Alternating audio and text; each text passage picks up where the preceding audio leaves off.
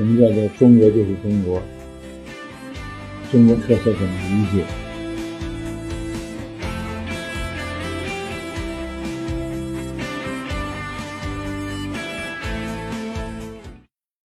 所以刚才讲到，嗯，这个所谓近现代农业的这个演变，当三大农业模式成为这个世界所谓现代化农业的主导的时候，就跟我们现在的政策体系又有很大的相关性了。因为我们提出要实现农业农村现代化，我们过去只讲农业现代化，现在好不容易加了个农村现代化，但农业现代化是什么？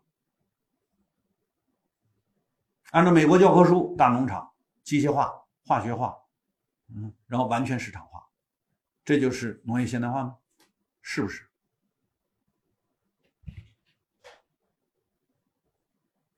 这问题啊，嗯，好了，那我们刚才讲到的美国的这种，它不是美国的，因为我先说的是，请问美国的农场主是谁？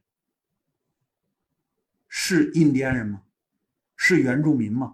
不是，外来白人。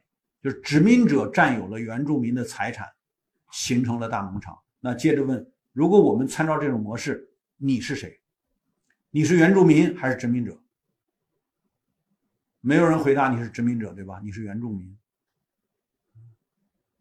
你是一万年繁衍生息于此。那你能不能以原住民来照搬非原住民的模式呢？不能，因为你不能把自己杀了。也经常会有人说美国如何如何，我说对不起，请你先把你自己，啊，像美国人那样，把你自己减少到百分之二以下。美国的原住民人口占总人口的百分之二以下。美国现在三点三亿人，原住民五十二万，在哪儿？我专门，我因为我去美国太多次，我八十年代就被送出去学习，那时候一直就就这么多年。就是最近才不去，是因为好像我二零一八年特朗普上台以后，我美国报纸登出来说我属于那个被制裁的，那个是很奇怪的事儿。嗯，那个是制裁中国的几大银行的这个高管。呃，我是二零一一年被银监会下文批准担任中国农业银行的独立董事的。二零一八年这个制裁，在所有的其他银行都是董事长、行长，唯独到了农业银行加了一个温铁军。我是独立董事，就是非执行独立董事，本来不应该属于高管，但可能是我有点什么说法得罪了人家，也就啊，就是。好像制裁的理由是因为中国的这些国有大银行跟伊朗有什么业务关系？我说我们农业银行从来从来没有业伊朗业务。但是不管怎么着，就是就是就制裁就制裁吧。但总之我是说，可能是我有很多对于啊这个世界问题的这些新的说法呢，有点儿有点儿有点创新啊，有点突破，可能得罪了人家。但总之，我们回过来看，就是当我们把这些问题说清楚的时候，我们得知道，美国的这种英格鲁萨克逊农业的模式，恰恰是中国这种原住民人口至今仍然维持了十四个亿的这样的国家最学不了的，因为你不是殖民者，你不可能学得了殖民者把原住民干掉，把他的土地财产夺过来的那种发展模式，嗯。所以我们回过头来再说呢，呢这种发展模式又是跟又是跟这个呃金融资本结合的，所以我们说这种原住民的农业模式呢是和跨国二产直接跟三产结合的，就直接跟金融结合的，并且直接在金融市场上形成他们的收益的。这个跨国公司的大农业模式呢，现在对南美也已经形成了控制。比如说，我去墨西哥，我去委内瑞拉，去巴西啊，凡属于这个跟大农场主的交流的时候，他们都说他们的产品并不由他们自己直直接处置，而是由跨国公司。所以，跨国公司控制了交通运输，控制了仓储，控制了港口贸易，控制了呃交易的结算，也控制了期货，所以在所有这些农业的外边的规模化的经营中，都不是生产者，而是外部。那因此带来了一个很重要的问题，就派生出一个问题，就是大量的发展中国家的大农场农业的这些生产者，就客观上变成了不可能有自给自足的能力。比如我们在委内瑞拉去考察的时候，那跟当地的农民打交道，他们一年只有一季收成，一年只有一次有收入。就是当跨国公司把他们的产品收走的时候，一次收入，平时就一年要一年的生存要靠这一次性的收入来维持。又由于是单一作物，所以导致大量的发展中国家出现了明显的殖民地经济难以根除的毛病。比如委内瑞拉，大家都说委内瑞拉现在很失败，为什么？它的委内瑞拉的粮食产量。足够这个国家的人民吃好多年，就每年的产量是多少倍的高于他本国粮食需求的。那为什么他会饥饿？不去不知道，一去才吓一跳。在街上吃饭比美国贵，为什么？因为他的粮食上上万公顷的大的农场所产生的粮食不是他的，跨国公司的。跨国公司统一运输、仓储、物流、调运，都是跨国公司的。他这是什么呢？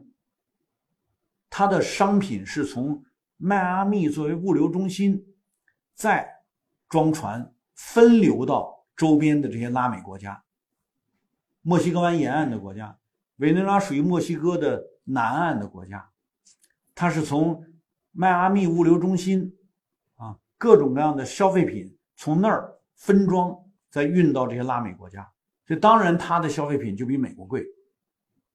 你到美国是销地，在销地呢，它是二次销地，嗯，于是它的价格就比美国贵。那只要美国说封锁它、制裁它，只要切断它的物流，它当然就没吃的。农场不是他自己的。想明白哈，所以为什么现在中国这么重视粮食安全？这些东西都是教训。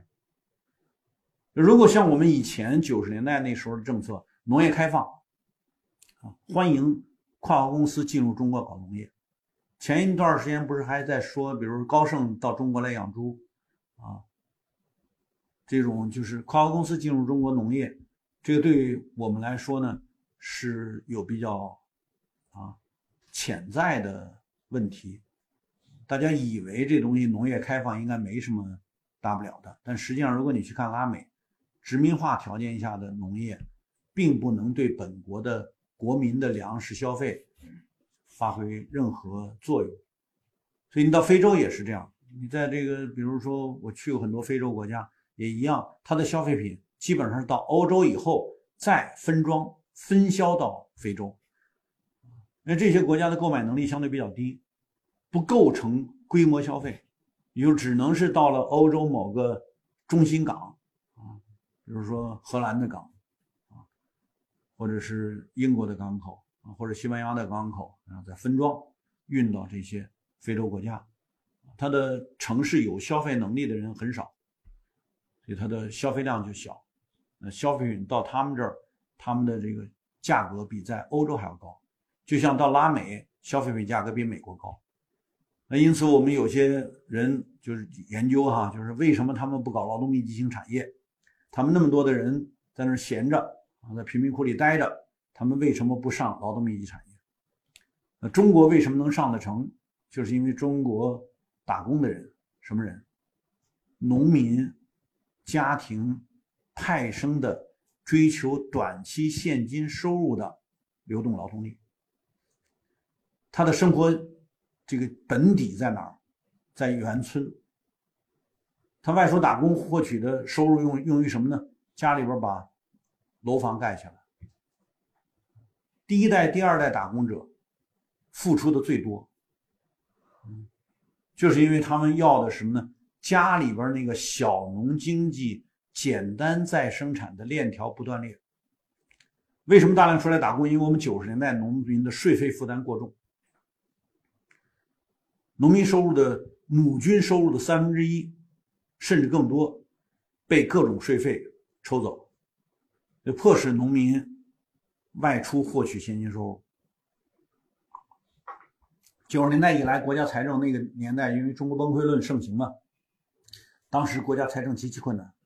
我印象里，九六年、九七年、九五年、九六年、九七年是农民负担最重的那几年，那几年国家财政占全部 GDP 比重只有百分之十一到百分之十三，非常低。大家知道，维持一个正常的国家的运转，至少百分之二十以上。我们那个年份低到这种地步，所以呢。